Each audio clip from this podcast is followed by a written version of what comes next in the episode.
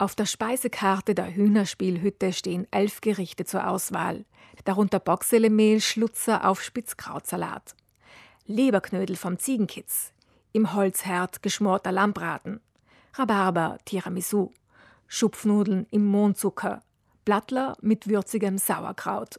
Dass Klaus leider keine gewöhnliche Hüttenspeisekarte hat, war für manchen Kunden schwierig. Und das ist noch passiert, dass da manchmal Leute kommen und sagen, ja, wenn du keine Nudeln magst, dann geh. Dann musst, dann musst du ihm sagen, ja, dann musst du halt gehen. Also das hat man schon gemerkt aus. Und das ist teilweise fast zu einer Polemik geworden, dass da teilweise ihre zum Verpächter gegangen sind, der muss eben Nudeln kochen. Andere Wege sind Brigitte Wurzer und Klaus Leider anfänglich gezwungenermaßen gegangen. Als sie vor 15 Jahren die Hühnerspielhütte übernahmen, kamen nur vereinzelt Menschen zum Essen. Für Klaus Leider ein Vorteil.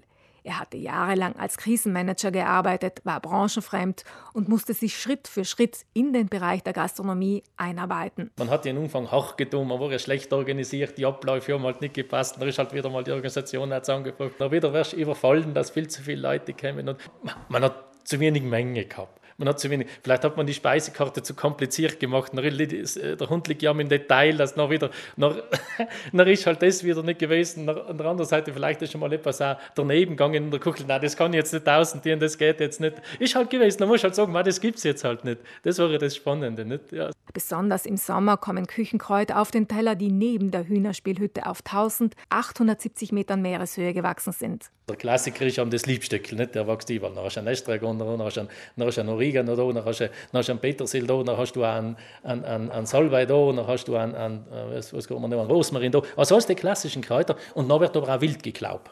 Also wir arbeiten auch viel mit, mit, mit den Brennnesseln, mit, mit, mit dem wilden Spinat, noch mit, mit dem wilden Thymian. Weißt, da sind ja so viele Kräuter, und wächst der wilde Anis da, muss ich dir mal vorstellen. Also das, ich, das wird noch also wie eingebaut und verarbeitet. Mit der Schafgarbe wird als Würzmittel genommen. Mit seinem Biokonzept spricht Klaus leider eine ganz bestimmte Klientel an. Es sind Menschen, die auf biologisch angebaute Lebensmittel setzen und neue Kreationen ausprobieren möchten. Jeder Handstrich wird, es wird das Brot selber gemacht, auch wenn du halt die Beeren klauen wirst. Und schön ist immer, wenn bei deinen Tun noch Lebensenergie drinnen ist. Wenn ich heute zukaufe und wieder verkaufe, dann fließt keine Energie, dann wird Geld gewechselt. Auf 1870 Metern Meereshöhe Gerichte aus der Bioküche anzubieten, ist für Klaus Leider ein Statement für eine bessere Welt. Für uns ist die Idee, da ein anderes Wirtschaften aufzuzeigen. Andererseits nachhaltig zu wirtschaften, den Leben zuträglich zu wirtschaften und andererseits auch für sich nur ein Leben zu haben, nicht, dass man einmal arbeiten tut. Also die Balance zwischen Arbeit und Leben und der anderen Seite aber, dass man auch gestalterisch seines Tuns. Im besten Fall kommen Menschen auf der Hütte auf neue Gedanken, so wie der Wanderer im Buch Die Hütte am Berg, das Klaus leider selbst geschrieben hat. Also da geht es um keine Autobiografie, da geht es wirklich drinnen um eine äh, Geschichte, wie, wie einer wandert, hochsteigt und trifft er halt noch Menschen und, und da wird ihm noch die kritische Frage gestellt, lebst du dein Leben? Und für den aus steigt er noch mit sich tief hinein und, und setzt sich mit denen auseinander und so schließt er halt langsam dann eine Wanderung ab und kriegt für sich so schöne Erkenntnisse raus. Auch Kulturinteressierte will Klaus leider auf die Hühnerspielhütte locken. In der Stube hat er Aquarelle aufgehängt. Ausstellungen, Konzerte und Theateraufführungen haben hier schon unter dem Motto Kultur am Berg stattgefunden. Oberhalb der Hütte stehen ausrangierte Kinostühle, die in Richtung Bergpanorama gerichtet sind. Der Hüttenwirt nennt den Platz Bergkino.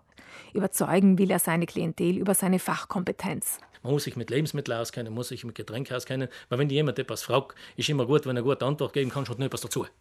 Aber ein bisschen etwas dazu. Aha, der weiß mehr wie. Und das tut gut. Und wenn einer sagt, schau du da so, oder das machen wir so, und das ist da so, dann ist er, dann ist er froh aber auch für sich selber. Weil wenn man noch keine Antwort geben kann, das ist immer so, aus meiner Sicht, wirkt so, so ja, nicht sehr professionell. Noch bis zum 31. Oktober ist die Hühnerspielhütte geöffnet. Wie lange er noch auf dem Berg bleiben will, weiß der Hüttenwirt noch nicht. Wie schon gesagt, Leben ist lebendig. Und solange wir lebendig sein, können wir repastieren. Wenn ich jetzt schon schauen will, ich bleibe da oben, dann bin ich statisch. Also wir müssen schon die Dynamik zulassen. Es kann sein, dass man oben bleibt, es kann auch sein, dass man sich verändert. Das weiß man. Also die Freiheit, die möchte man schon lassen.